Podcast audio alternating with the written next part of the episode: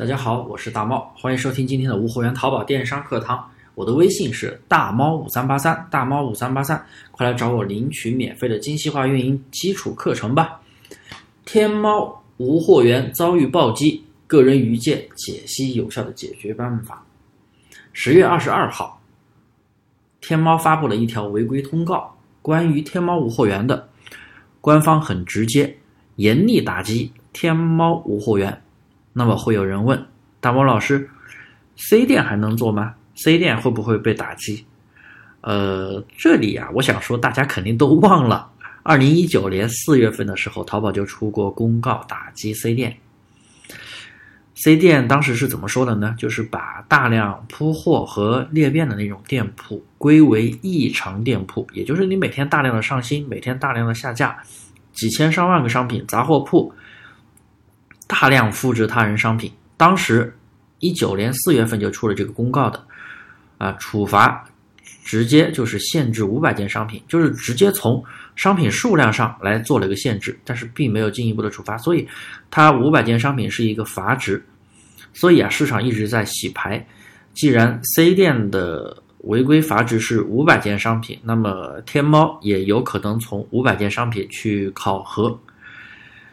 虽然说我没有做天猫啊，但是我还是有必要去给大家来解读一下，因为确实有很多做天猫的朋友特别的慌，因为一家天猫店如果被清退，那就是十几万、二十万没了，投资特别的大。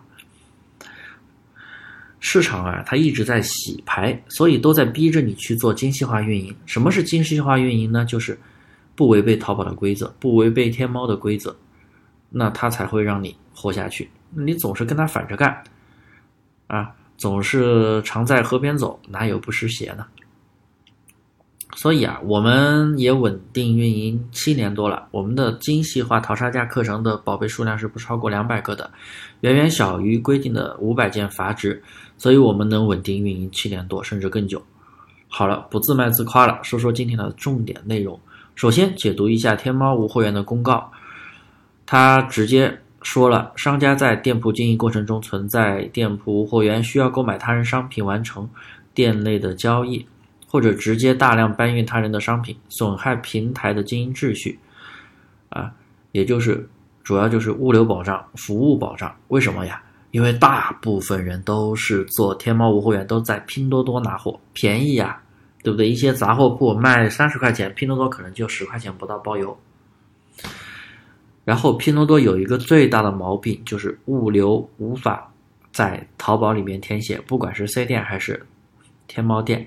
上一节课我教大家来讲如何去找优质的货源，我也讲过，我们最不喜欢去拼多多拿货，因为物流填不上。做铺货的朋友基本上都是适配物流，一键下单，到这样的话就会造成。物流显示异常，难受异常，这明显是对天猫规则的挑战呀！因为十月十号，天猫对物流时效做了保障升级，它对物流时效这一块做了严格管控。你还在用拼多多单号，物流无法异常，买家得不到真实的发货信息，可能你发了货了，但是淘宝官方是认为你没有发货的，因为看不到任何物流信息，那么你肯定是在挑战官方，那你必须死掉。他会让你活下去吗？不会。所以我给做天猫无货源的朋友有以下几点建议：真的不要慌，不要慌。淘宝这么多年，任何违规的东西都在打压，但确实每年都有什么刷单呀，越来越厉害；什么黑搜呀，也是越来越厉害。那包括我淘宝无货源从一六年就在打击，也确实还是有很多人做的特别好的。这东西我们不要去挑战淘宝的规则啊。就是我给你们几下几条建议，不代表官方的，不代表官方啊，我不代表官方，只是我个人的一个愚见。我我也是特别尊重淘宝官方的，我特别尊重淘宝官官方，因为我有我们做淘宝无货源也好，我们做一件代发也好，我也是希望淘宝的市场越来越进化。第一，我们一你一定要去剔除掉拼多多的数据，你不能再。要再继续在拼多多拿货了，你哪怕是有人说，哎，我用小礼品网也不行。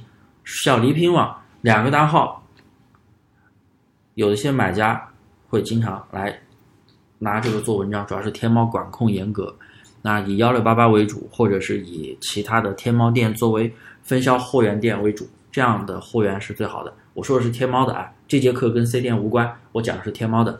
天猫跟 C 店是有很大差别的。第二，利润好的爆款链接，我建议跟厂家联系好代发，物流单号你要拿到一手的，而不是他填到淘宝填了一次，或者他在拼多多填了一次，或者他在其他平台填了一次才发给你。你最好是你利润好的爆款，最好是直接跟厂家联系好。你每天卖那么多，天猫很容易卖那么多的，你要么自己去拿货，要么是跟厂家联系好，跟你代发。他发完打的单子，直接把这个单子给你，你直接一手填到天猫的啊那个发货后台里，那肯定是不会出问题的，对不对？所以一定要转变形式。第三，一定要减少宝贝数量了。C 店去年 C 店的一个管控就是从大量商心上管控的几千上万件，所以 C 店的一个阀值是五百件。那么我认为天猫接下来也会从数量上去考核，所以你一定要减少宝贝数量。我建议宝贝数量优化到五百个以内。第四，那得走精细化的玩法路线了。宝贝数量肯定是越少越好。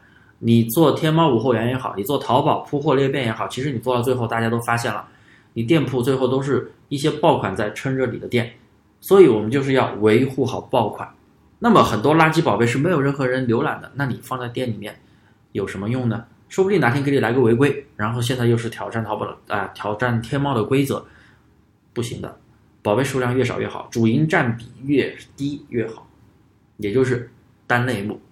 总而言之，我们就是不要去违背阿里的规则。阿里官方既然有幺六八八平台，既然有天猫分销平台，这些都属于无货源，都属于一件代发，它自然是允许你一件代发的。但是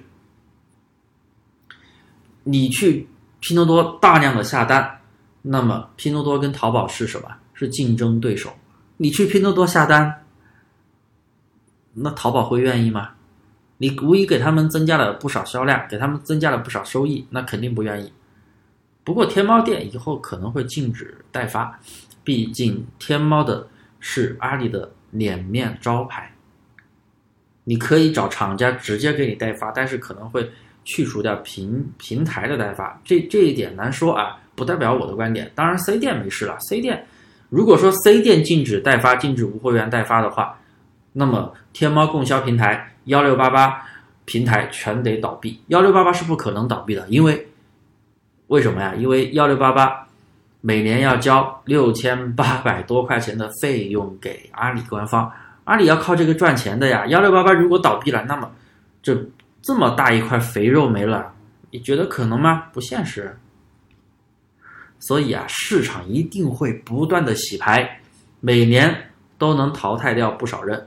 我们要做胜者，胜者剩下的胜，剩下的王者，胜者为王。